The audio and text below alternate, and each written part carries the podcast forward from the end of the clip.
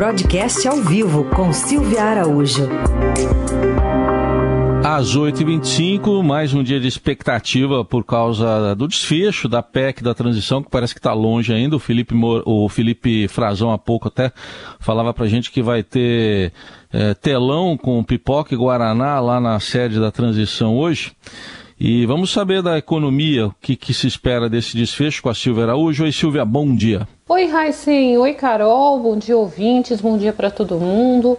Pois bem, mais um dia de expectativa, né? Esse foi o dia de ontem no mercado financeiro, mais uma vez todo mundo esperando o desfecho é, da PEC da transição.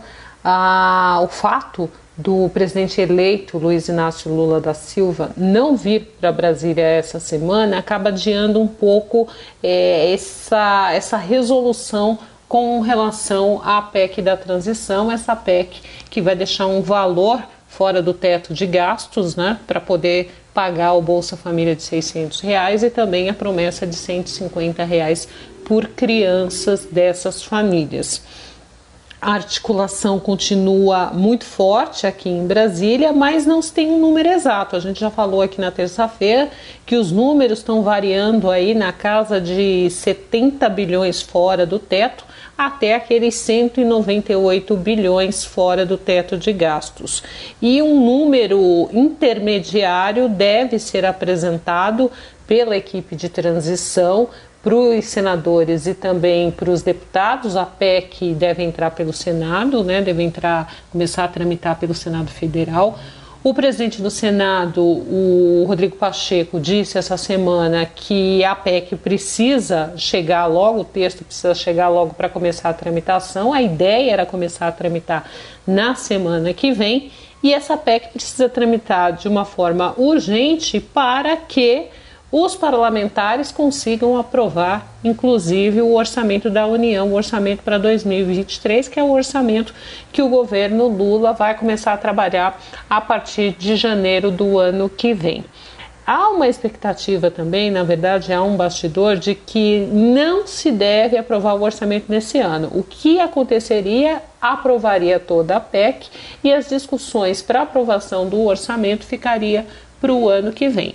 O fato é que toda essa equação tem que fechar até o dia 31 de dezembro para que os beneficiários do Bolsa Família consigam receber esse valor de 600 reais a partir de janeiro do ano que vem. Porque a gente lembra que o, o, Auxílio Brasil, que volta a ser Bolsa Família a partir do ano que vem, ele hoje é de 600 reais, mas ele tem validade só até o dia 31 de dezembro.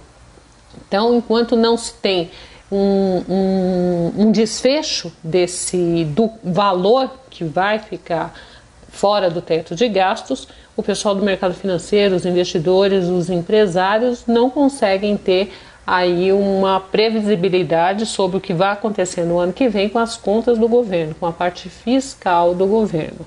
E a deterioração dessa parte fiscal, se isso acontecer, se sair fora de controle, é pressão inflacionária como a gente já falou aqui na terça-feira. E por falar em pressão inflacionária, hoje é dia de IPCA 15.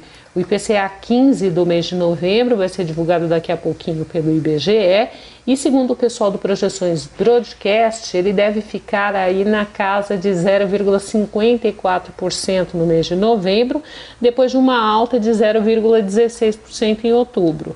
É isso mesmo, tem pressão inflacionária no mês de novembro. A gente estava vindo com os números de inflação um pouco mais baixos, né?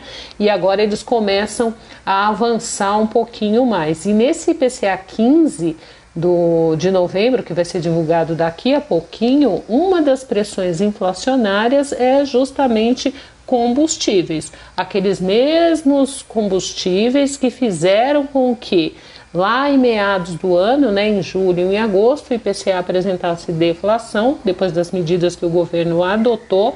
Também teve ali um segura de, de repasses de preços da Petrobras. Isso acabou provocando deflação, ajudando na deflação dos meses de julho e de agosto.